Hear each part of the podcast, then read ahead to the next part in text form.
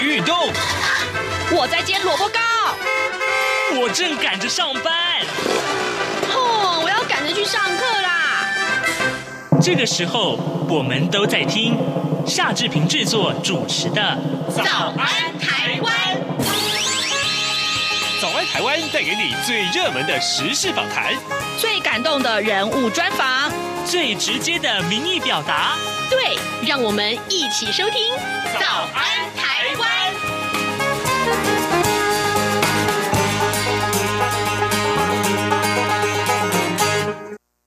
早安，台湾！我是夏志平。今天是二零二一年的七月一号，星期四，已经进入到今年的下半年的第一天了哟。呜、赶快提醒大家啊！时间过得真快，特别呢是在疫情之下，我相信大家也都有这样的感觉，对不对？今天是星期四，待会儿我们要进行的是刘碧荣时间这个单元呢。待会儿我们要为您连线东吴大学政治系刘碧荣教授，我们请刘老师为大家解说重大的国际新闻。今天我们所锁定的这几个区域的重要的新闻，包括了中东，包括了欧洲，也包括了阿富汗。待会儿我们就请刘老师跟大家来解说。好的，在呃，请刘老师来分析重要的外电新闻之。啊、之前呢、啊，我们有一点点的时间来说一说各平面媒体上面的头版头条讯息。我们看到今天呢、呃，联合报、自由时报还有中国时报三家主要的媒体呢，上面其实锁定了都跟疫苗呃的这个施打，还有就是呃这个疫苗之后啊，施打疫苗之后，七月十二号之后考虑要松绑餐饮的这个饮食限制了啊。好，这个我们看到联合报的内文是这样说的：新冠肺炎的疫情趋缓。了，昨天新增加了五十五例的本土个案，有五例死亡个案。那么中央流行疫情指挥中心的指挥官陈时中他说呢，疫情发展持续往下呀，那么正在拟定降级指引。如果疫情持续下降，那么开放的对象能够确实防疫啊，七月十二号之后是可以考虑啊啊，我们用“考虑”两个字，七月十二号之后要考虑松绑餐饮、夜市等管。管制措施，如果经过管理，开放内用不是完全不可能。陈时中他强调说，包括了餐饮、夜市等管制措施啊，像是平时啊，暂时要如何去规划，都会一波波的推出来。正在和经济部相关的团体讨论指引的可行性。如果疫情持续下降的话，获得控制，并且建立标章、和可啊监督跟后续检查管理机机制等等，一切都到位，就会考虑有限度开放的可能性。而台北市长柯文哲他也表示，本来啊，夜市就在中央管制的十一种场所，那夜市之前是自主停业啊。台北市政府开放也并不是漫无标准，而是要求先四分之一摊啊，一定的人流管制，而甚至呢，下一步要考虑让夜市摊商优先打疫苗，希望呢，在不影响三级警戒管制效果之下，攸关民生经济最有影响的会先开放。我想，这真的是对很多的摊商来讲最重要，而且是一个好消息啊。自由时报上面的这个标题是讲到，呃，疫苗七月起要扩大施打啊，那么七月十二号餐厅内可。对，来用餐的话，这是渴望呃呃解禁的。这当然也是刚刚呃这个联合报的内容所提到的。那当然，我们也特别也提到，就是台美的 TIFA 会议落幕了啊。自由时报今天把它放在头版上面来谈这个话题。我方呼吁啊，美方要扩大疫苗跟药品的供应。TIFA 就是台美贸易暨投资架构协定的会议昨天落幕，双方在简化医疗器材的这个审核程序上达成了共识啊！卫福部次长薛瑞元他会后表示说，将会滚动式的审查，加速疫苗通关。对于我方提出来疫苗授权代工的想法，美方则释出了善意啊，愿意继续去讨论。我方主谈人行政院经贸谈判办公室的副总谈判代表啊杨珍妮他说呢，呼吁美方要逐步以援助、技术分享还有授权代工方式呢，来扩大。新冠肺炎这个呃药品跟疫苗的供应，这也是有关于 TIFA 的这个很受到瞩目的这个会谈啊，呃一个相关的一些影响。那中国时报上面提到，当然就是这个疫苗到货已经有五百二十六万剂了。那么专家呼吁说，八月打完的话就可以减少六成的感染。那么目前来看，AZ 啊还有莫德纳啊混打是有望的啊。好的，现在时间是早晨的七点零五分二十一秒，我们先进一段广告，广告过后马上就回到节目的现场来。哎哎，你知道吗？侨委会今年的海外华文媒体报道大奖开始征件喽！真的吗？没错，今年是以看见疫情下的华媒影响力作为主题，除了原本就有的平面网络报道类、广播报道类之外呢，还增设了电视影音报道类哦。不止如此，还有全球新闻志工限定的侨务电子报新闻报道特别奖。只要你是侨务电子报的新闻志工，而且报道作品有在侨务电子报刊登过的，就可以报名啦！哇，奖项变多，报道被看到的机会也变多了呢。那参赛作品只要是聚焦台湾、报道台湾，而且是在限定刊播期间于中华民国境外媒体平台刊播就可以了吗？没错，赶紧把握时间，在八月十五号之前上网完成报名吧。那我赶紧上二零二一海外华文媒体报道大奖官网查询相关证件规范，网址 triple w dot o c a c media awards dot t w w w w 点 o c a c m e d i a a w a r d s 点 t w。以上资讯由中华民国侨委会提供。早安，台湾，你正吃着什么样的早餐？吐司加火腿蛋，咬一口，然后收听中央广播电台。早安，台湾，刘碧荣时间。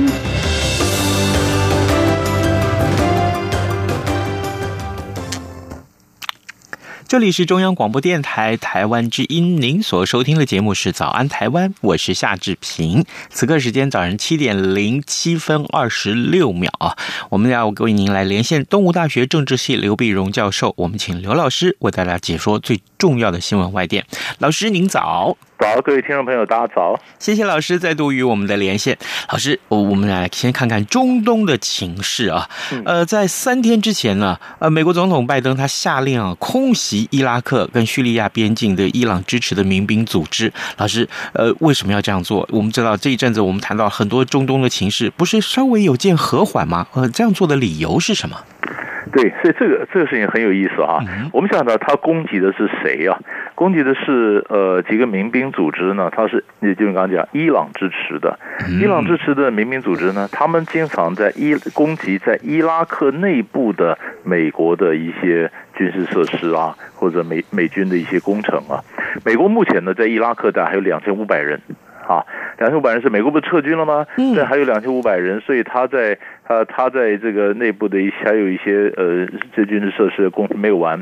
好了，那结果这伊拉克的呃，美国支，因为伊拉克它基本上是什叶派比较多的什叶派，那么伊朗在伊拉克的势力呢，盘根错节，他支持什叶派的民兵，他也支持什叶派的或亲伊朗的国会议员呐、啊、等等。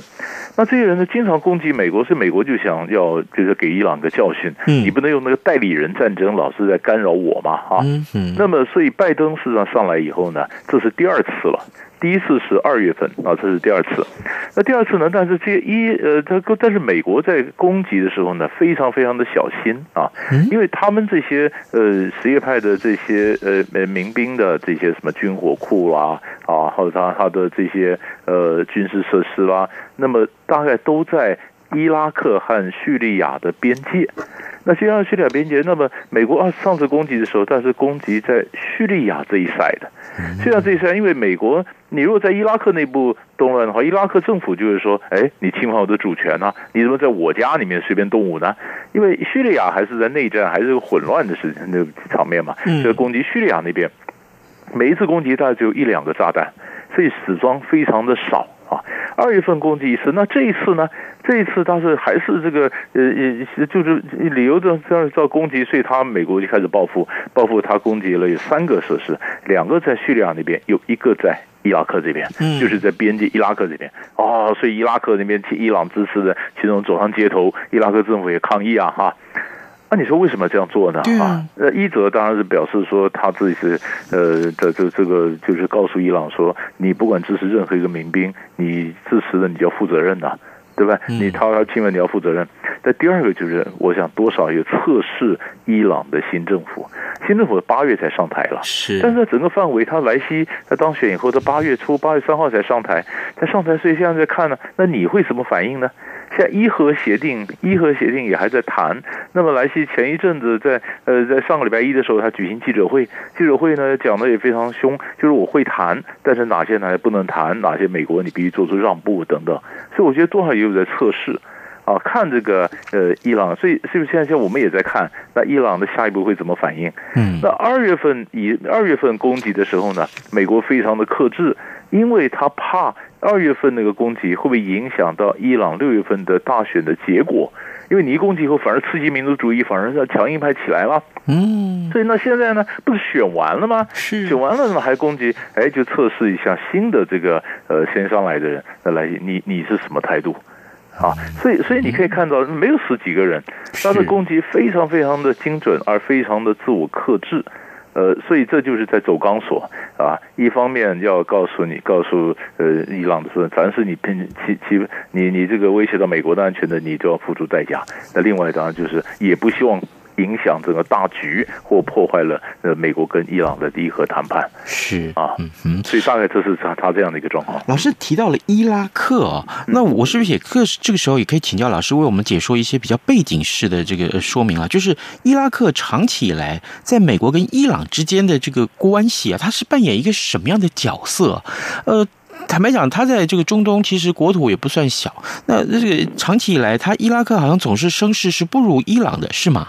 嗯，这个这就很有意思啊，因为伊拉克呢，因为我们讲的伊拉克，它基本上它是比较多数的是什叶派，嗯，所以你的什叶派整在整个回教世界里面是少数了，但是伊朗和伊拉克比较多是是什叶派，那所不同的是，伊朗是波斯人，伊拉克是阿拉伯人，嗯，那以前海山是不是什叶派？海山是逊尼派。海珊是逊尼派，所以过去英国他们统治的时候呢，或殖民时代，他们都喜欢这样子，就是培养一个少数的族裔或少数的教派来当当权的。那你这培养，你少数的当权以后，你就不敢不跟殖民的宗主国去合作嘛？因为你如果不跟我合作的话，那我又不支持你，多数的人一反扑，你就被拉下来了。所以反海山当时是少数，是逊尼派，逊尼派，然后他出来以后，他出来以后，呃，他就对什叶派进行这个有镇压，对库德。进行镇压，是海洋高压统治。那同时，后来美国呢，在发动伊拉克战争之后呢，说你不民主，发动伊拉克战争。那么海珊垮了以后呢，那么整个什叶派上来了。什叶派上来呢，美国就告诉什叶派的这个新的政府啊，那你现在上来，你要全国政府你要和解啊。逊尼派以前虽然有些跟海山合作，那也没办法，逊尼派压制你们，现在你们要把逊尼派拉入那个政府里面，全国和解啊。可是伊拉克就不听。而这个什叶派说好不容易上来了，干嘛跟他们这些和解？所以以前受过政府训练的、有很多行政经验的逊尼派的伊拉克阿拉伯人，他就就就在这边就就就无处可走，那都怎么办呢？就加入了伊斯兰国，后来就加入 IS。所以 IS 为什么扩张那么快？IS 跟普通的恐怖分子不一样，因为恐像像宾拉登这种事就是破坏啊什么的，IS 他是要建国的。他要建立一个哈里发国，所以它里面有部长，有什么是建国的，所以所以所以那是这是整个它有它的那因果关系，因为关系。所以现在当然美国也一直希望说伊拉克的呃这个总理啊出来，你能够能够能够能够希望的全国能够和解，你的反贪腐能够有行政效率。可是伊拉克的，但是伊朗在伊拉克的势力盘根错节啊。以前海山逊尼派呃当政的时候，那些什叶派的人都跑哪去呢？都躲在伊朗啊。都伊朗所养的，那伊朗现在这逊尼派垮了以后，什叶派这不是班师回朝回来了？那于是伊朗的势力也跟着就进来了，进来了。所以伊拉克谁当总理，其实严格来讲，就是美国要点头，伊朗要点头啊，啊，这样才做得做得进，做得做得稳。但是呢，伊拉克总理又面临一个问题：你到底先是什叶派呢，还是先是阿拉伯人？那如果我们是以阿拉伯人的话，我们干嘛说波斯人在里面说三道四啊？呃，所以他里面也有意见，那就是说我们阿拉伯人自己的什叶派、逊尼派什么可以和解嘛？我们不要受到波斯人在旁边呃渗透，想操控我们的政治。那但是但是但是波斯人还是在还是来啊，所以伊朗的势力呃还一样是穿透在伊拉克。那过去在伊拉克指挥这个海或者指挥伊朗海外势力联系的每个民兵呢，就是前两年被美国干掉的叫苏雷曼尼啊，嗯，就是就就是就是他的等于地下外交部长一样，他在这么上被被干掉，所以他整个的秩序，苏雷曼尼被干掉以后，那当然伊朗这边强硬派就是跟着我们要反击，所以你看这一次，呃，美国礼拜一早上刚攻击以后，然后二十九号伊拉克那边亲伊朗的呃这些群众啊，民兵走上街头抗议示威啊，说美国怎么侵犯伊拉克的主权呢、啊？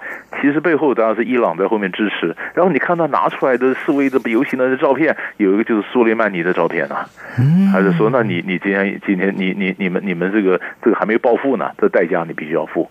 好了，这全部的压力就是考验着，那伊朗现在强硬派上来了，那你现在你的支持的这个代理人，你支持的民兵被攻击了，你小弟被打了，那你现在是什么态度呢？现在就看他怎么反应了。是，好，原来如此，我们要这样去看待伊朗跟伊拉克之间的关系啊！各位听众，今天早上志平为您连线访问的是东吴大学政治系刘碧荣教授。每个礼拜四，我们都会邀请刘老师为大家解说重要的新闻外电啊。呃，我们刚刚先锁定的就是中东的情势，我们再往旁边走一点，来看看阿富汗啊。老师，我想继续呃继续来请教你。哦，几个礼拜以来，我们都来谈到了阿富汗的这个紧张的情势啊，这个礼拜我们有什么新的进度可以跟听众报告？是阿富汗的这情势，我觉得现在是比较跟沮丧啊。啊，那沮丧呢，就是上次我们就谈到说。塔利班进城嘛，嗯，塔利班进城，然后很多很多阿富汗的这些人没有办法，这最后挡不住哈，挡不住。那么本来阿富汗的正规军说，呃，如果如果今天有这个呃有美国空中的空中的掩护的话，那塔利班这些这些就不不会进城啊。但可是美国现在就走嘛，还有办法空中掩护呢？那你晓得，那地方阿富汗的最大的问题就是它是部落主义啊，很多地方山头几个部落军阀林立啊。那是塔利班的上来以后，那很多人讲，我们等中央军等不来，我们自己自己来来来抵抗好了。嗯，那就好像中国的观念就是弄个团练啊、民兵啊、乡勇啊，呃，自己拉了几个枪，我们来对抗塔利班。那你说那些游击队，那些 那些弄个弄个弄个弄个几个枪来对付塔利班，那不是正规军呐、啊。美国永远就美国一直想很努力的在伊呃在阿富汗那支持科布尔当局，然后培养你正式的国军啊国家的军队，国家军队然后能够统一全国。现在不是啊，现在又又分裂了，各地的山头林立，这些民兵团练又都出来了，塔利班班师回朝，对不对？对。好了，现在现在怎么办呢？所以美国就表示对伊对对阿富汗非常支持，所以上个礼拜。五的时候呢，那么拜登总统就请了阿富汗的这个总统甘尼，还有他的这个全国和解委员会的这个主席叫阿卜杜拉，这两个人本来是政敌啊，但是美国逼他们要合作，你要跟塔利班谈判，把两个人都找了白宫，这表示我们支持你，支持你。可是可是就在他前一天二十四号的时候呢，《华尔街日报》报道，美国情报单位就评估啊，那么如果美国九幺幺以前撤出阿富汗之后，甘尼的政府大概活不了半年呢。嗯。这撑不了半年，撑不了半年呢？那那那，当然美国说不要相信我，这支持你。好了，现在最最重要的问题就是，很多人就阿富汗人就想逃离阿富汗了。嗯，你想美国在阿富汗打了二十年的反恐战争，那有多少人在帮美军呢？有多少？比如说你是有翻译，你是担任担任 spy，担任间谍，你各种工程，对不对？大大小小的，从工程到事务、煮饭的、翻译的、开车的。塔利班一回来，这些都可能被认为说你是汉奸呐、这些人就准备要跑啊，那不跑的话，等着被清算吗？那经过正就官方正式的讲法，申请紧急移民签证的有一万八千人呐、啊。那非官方的讲法说还不够，还有好几千人你没算在内。二十年嘛，你怕被自己被当成汉奸的，你看有多少人？这塔利班就喊话说：“放心，以前美国人在的时候，你们是个敌人，但现在美国人走了，你们不帮美国人，你们就是我们的同胞啊！我们留在阿富汗，共同共建家园呐、啊！谁敢相信呐、啊？”这下，这下美国就必须找一个第三国，让这些国家先待着，然后一个审核发 visa 给他们，然后帮重新安顿在在在在美国。所以你看，他每个人都想跑，每个人都想跑。那每个人都想跑的时候，那你看，甘尼和阿卜杜拉这样子见到拜登的时候，不知道你那个表情是怎么样？所以呃，《华盛顿邮报》后来登出来的照片是什么呢？就是美国当年撤出西贡的时候，越南撤出越南西贡的时候，多少人跟着要跑；和撤出巴格达的时候，多少人跟着要跑。而且历史是不是重演一遍？而且这一切历史的整个走法几乎没办法没办法改变，这就傻眼了。那傻眼，你说你说你现在看，如果你是咖尼，你你知道，你你的你可能，你看今天我在白宫做客，那那那九幺幺之后过半年之后，我还能不能在白宫做客？美国有多少人支持我？美国口口声声说跟伊拉跟阿富汗走得很近，嗯，那那那那是口惠而不实啊，那怎么办？好了，那怎么办？那于是其实各旁边的几个国家就在讲说，那美国走，那不管怎么办，我们要填空啊。万一阿富汗内战发生动乱的时候，那整整个整个的外溢，就冲突外溢出来的周边国家怎么办呢？好，周边国家三个最重要的一个就是中国嘛，嗯，一个是印度嘛，一个是俄罗斯，然后中国大陆、印度、俄罗斯通通都在准备，就是说，那整个阿富汗情势，那要联络谁呢？中亚国家。因为中它北部就这样乌乌兹别克啦、塔吉克啦、哈萨克啦、吉尔吉斯啦什么这些这些中亚的国家要稳住中这情势，所以现在不管是印度也好、俄罗斯也好、中国也好，都想都能够是中国国家。那中国大陆重重新强调上海合作组织，那重新就是中中国跟俄罗斯跟中亚这些国家，就是必须当地的强权重新感到说我们要重新布局。所以这个就是一个就是看这个阿富汗本身的悲惨，另外就看周边国家的都在准备，而这一切就在准备一个无法避免的一个悲剧将要发生了。啊，真的，我我听到老师这样子讲，我也觉得说，哦，美国能不能啊，即便他可以在九幺幺的时候就安全的，就是怎么讲，就是呃全身而退，那也就罢了。可是眼前看来连，连连要这个呃，就是安全的退场都不太可能了。是，而且最有最有意思是我们看一下美国的制度呢。你说是文文人领军嘛？嗯，文领军呢？可是可是文人呢，一直抗着也驾驭不了军人。那是文人政府呢？美国这个总统呢？拜登之前，川普就想说撤军啊。嗯，那撤军，但是军人说不能撤啊。所以军人就撤的比较慢，或者就政策不能让你完全的落实。所以你看，所以所以一直一直希望不要撤，不要撤。但是美国说不行，这样打下去无底洞啊，你打不完的，所以非走不可。那军人说不能，我们不能这样放弃阿富汗呐、啊。所以说军人就在拖拖了。那川普为川普来说，去年十二月二十五号之前要要回来过圣诞节啊，这样对他的选举也有帮助啊。那后来当然也也没也没回回来一个月嘛，COVID nineteen 啊，COVID nineteen 不能群聚。阿兵哥聚集一起准备回来，那群。那全船全飞都染疫了怎么办呢？所以整个就延缓，延缓。那拜登上来那不管，他说不行，我一定我一定还是要撤。那同时撤的话，那阿富汗还有北约的军队啊，那所以北约也跟美国一起撤。所以美国现在就是，所以拜登不是六月呃那么呃十四十五号他在在北约峰会在布鲁塞尔的时候就跟北约各国谈，谈到后来北约都支持说美国从阿富汗撤军。所以这样子由北约支持阿富汗撤军，这个压力就给美国军方压力，说你们不要再拖了，我们是要非走不可。所以甚至情势看起来是是是要走了，但你每一次谈每一个要走，那塔利班就高兴一次。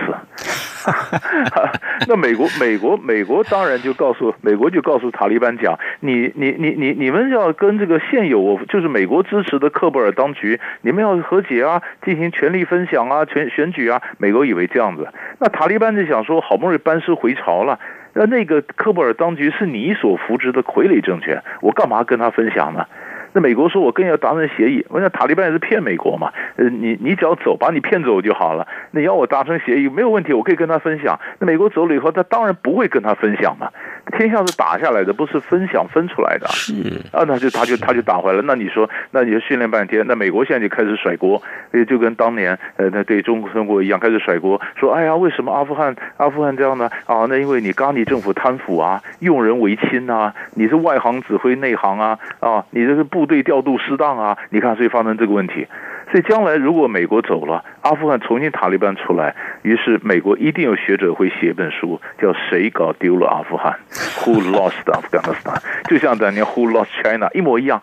那这个剧本几乎就是这样写的，而几乎你可以看得出来，就照着轨迹走。哎呀，不，几几乎已经是很很沮丧的、很难过的，看到几乎没办法去转呢。这历史就是这样的，这这怎么这不知道该怎么办？可是美国人也学不乖呀、啊。美国没办法，美美美国美国打着美国在撤军的时候，他的目标一直下降。以前小布希打的是打着阿富汗战争的时候，当时新保守主义当政，所以当时讲说我们要帮阿富汗建国，所以不只是对付，不只是反恐，我要帮他建国，目标定得很大。目标定得很大，然后后来呢？那现在就到到了拜登要上来，他目标不断降，不断降，跟川普差不多了，降到低什么呢？只要恐怖分子不拿阿富汗作为一个庇护的天堂，用阿富汗做做做基地去攻击美国和他的盟国，美国就可以走。就是说，就是说，所以他只要，所以什么？他跟塔利班谈判，就是只要你承诺不再包庇恐包庇恐怖分子。你想当年我为什么打阿富汗？因为因为你塔利班当政的时候，你包庇盖达嘛。那你现在如果再回来，你只要承诺不包庇任何恐怖组织，那我的目的达成，我就可以走。所以目标目标就建得非常的卑微，就说那那塔利班那也可以答应你，好啊，我不我不包庇就走。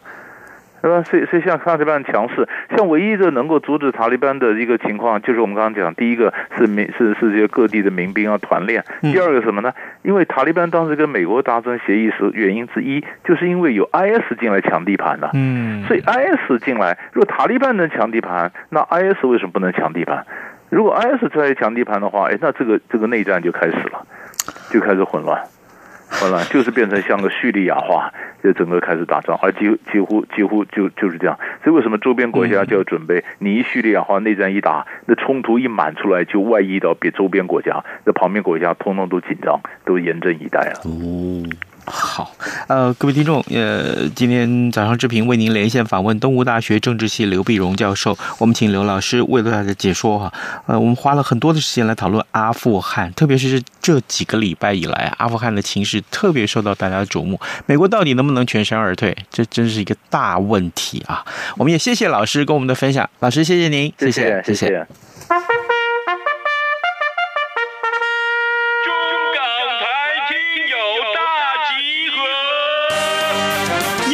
两岸 ING 和港式大排档节目联手大放送，此刻正在进行听友空中来点名活动，即日起到七月三日止，只要张开耳朵，动动手指，就有机会轻松拿大奖。活动闯关办法。听好了哟！首先，开启活动网页 triple w 的 r t i 的 o r g 的 t w，或者上网搜寻“听友空中来点名”。再来，点开音档仔细听。继续填答问卷后许愿送出。噔噔！最后，没事不要外出，乖乖在家等待中奖通知。这回我们准备了实用的精美奖品给您，包括旗舰品牌耳机、光触媒空气净化器、阿里山冠军咖啡耳挂包、台湾复古 T 恤与台湾设计师独创口罩组，一共二十一个奖项。七月十六号，两岸 ING 节目将抽出奖项得主，并同步在央广脸书及官网公布。活动自即日起到七月三号，每个人的活动参与次数不限，但中奖机会仅限一次。最后的最后，别忘了乖乖在家等待咱们的中奖通知哟。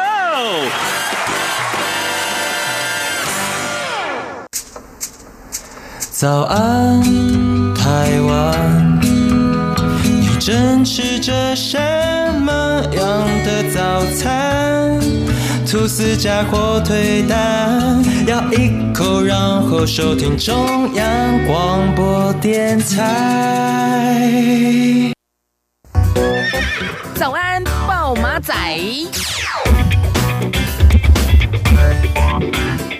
好的，在节目结束之前，我们来看一看其他的重要新闻。啊，这台北股市昨天表现太亮眼了，创下了新高，见指两万点了都。嗯，我们看到昨天台股收在一万七千七百五十五点啊。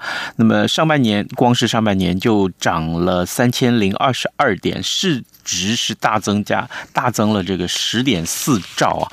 那，疫情虽然紧张，但台股的表现还是不错，对不对？嗯，这个呃，告诉大家啊，这个股市进出啊，这个仍然。小心哦。好，这个尤其昨天创了新高，那接下来股市的走势在哪里？我有时间志平也会跟大家来一块探讨。呃，仍然提醒大家，呃，随时上到中央广播电台的官网来看你所关心的新闻，或者是收听我们的各节新闻啊，来掌握最新的讯息。好，今天节目时间也到了，我们就跟您说拜拜，明天再见喽。加上的水果，Bagel 或 Iced Tea，你选一样，能让醒一醒。反正过了十二点，好多一样被丢弃。